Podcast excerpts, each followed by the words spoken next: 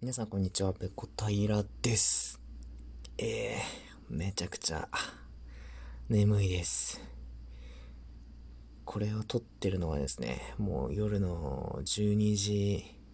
前なんですけれども、えー、本日ですね、一日ちょっと仕事が休みでした。で、朝からですね、えー、ちょっと革細工をやっていまして、今日はですね、えー、ペンケースを作りました。ペンケースもですね、初心者向けの、えー、まあ、課題というか作品の一つ、えー、らしくて、えー、割と作りやすいもののようなんですけれども、このペンケースを作作るのに際してですね、ファスナーを取り付けるという作業が必要になってくるんですよ。えー、皆さんペンケース、えー、誰しもね、一つはお持ちだと思いますけども、えー、ファスナーついてますよね あの、袋型のペンケースです。あの、筒状のペンケースですね。あれをちょっと作ったんですけども、で、ファスナー付けがですね、僕ちょっと初めてで、ファスナーのパーツも持ってなかったので、ちょっと用品屋さんに行ってですね、ファスナーを、えー、長さが違うもの、長さと色と、あの、引き手の金具の形状が違うものを何本か、えー、買ってきて、えー、今日それを取り付けて作品にするという、ことをやってたんですけれども、えー、微妙にですね、ちょっと買ったファスナーの長さが長かったんですよ。うわっ買うやつ、大きさ間違えた。うわ、どうしようって思ったんですけど、調べてみたらですね、ファスナーって、えー、自分で長さ変えられるらしいんですよ。用品屋に売っているファスファスナーって、えー、あのー、金属製の刃がありますよね。えー、で、まあ、引き手があって、で、その横にですね、あの布がついてるんですよ。ちょっと、リボンみたいなものがついてて、え、ー、と、だから、2本の布のリボンで、えー、ファスナーの金具を挟んでるみたいな状態でパーツが売っているんですね。で、その、えー、金具を挟んでいる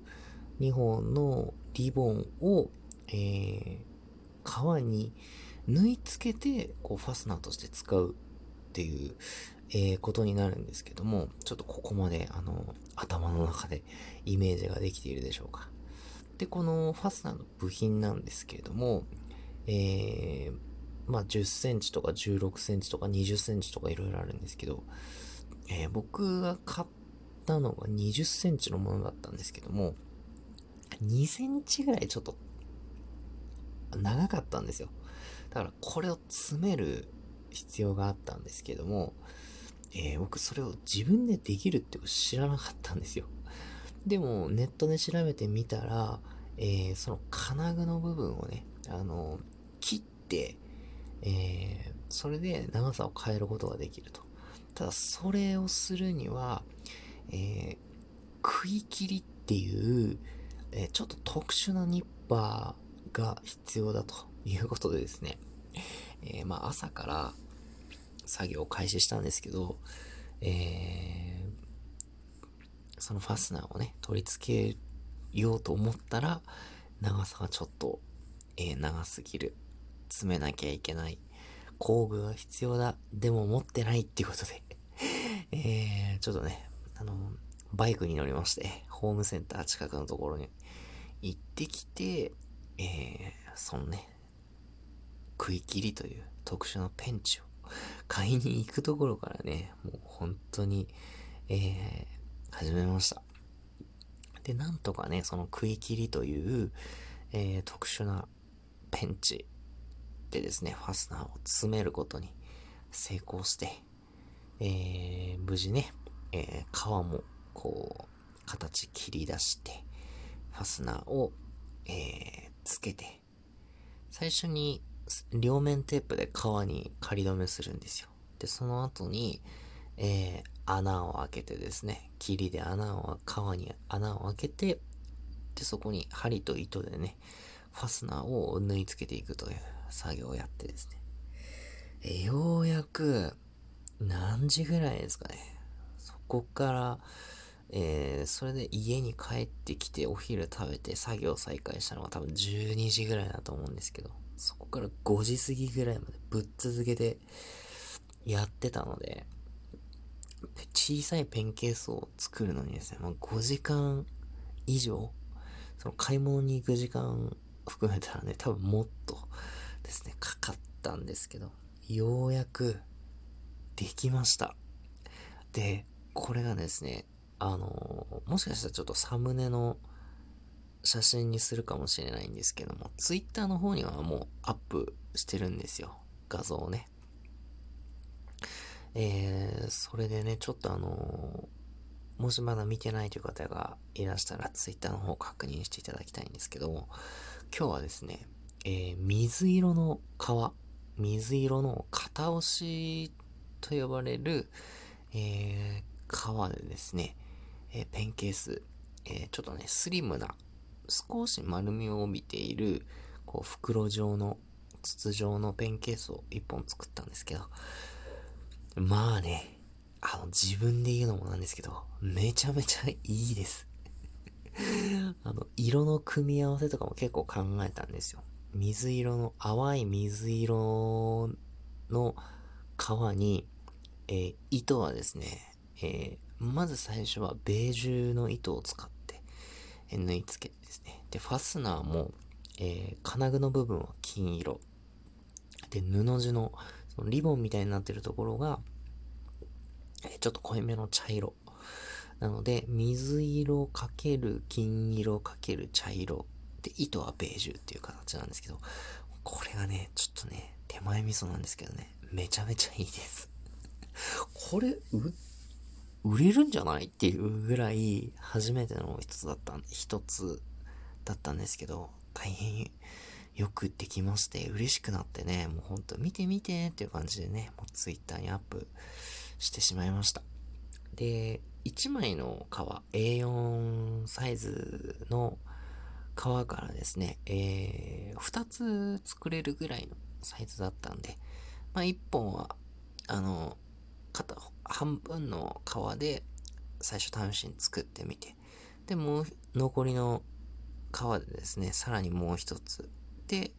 えー、糸の色をね、二つ目はちょっと変えて、ベージュから白に変えて、えー、あとファスナーのね、金具につける引き手の部分も、一つ目は、えー、ファスナーの布地と同じ茶色の皮の切れ端で、えー、作ったんですけど、もう一つは、えー、本体と同じく水色の皮でですね、あの、ちょっと細く切って、え、それを金具に通して、え、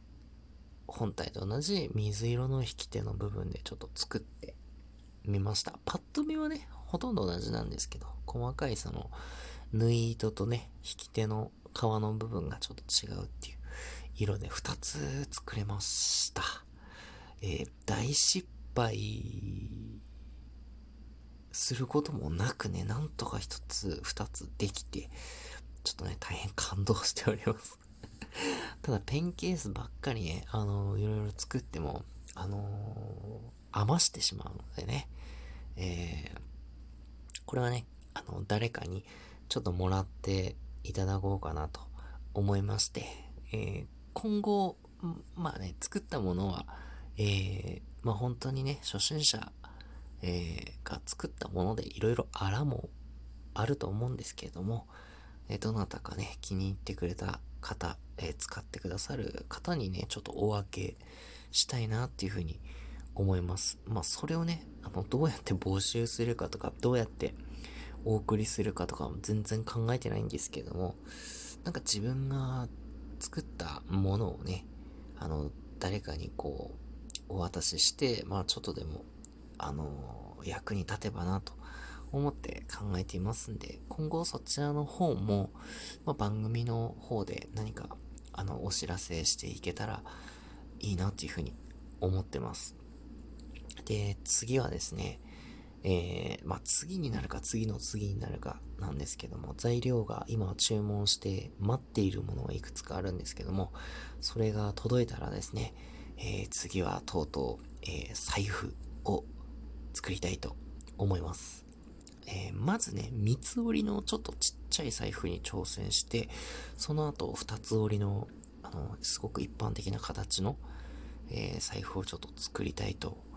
思っています。その財布を作るようにもですね、ちょっと革をいろいろ見てきて、あの自分が好きな色味のものをね、調達してきたので、あと残りの材料が、えー、手元に届き次第、ちょっとそちらもね、着手していきたいと思いますので、えー、まだ出来上がりましたら、Twitter、そしてこちらの番組の方でお知らせしていきたいなっていうふうに思ってます。今ちょっとね、ほんと楽しくて、えー、没頭している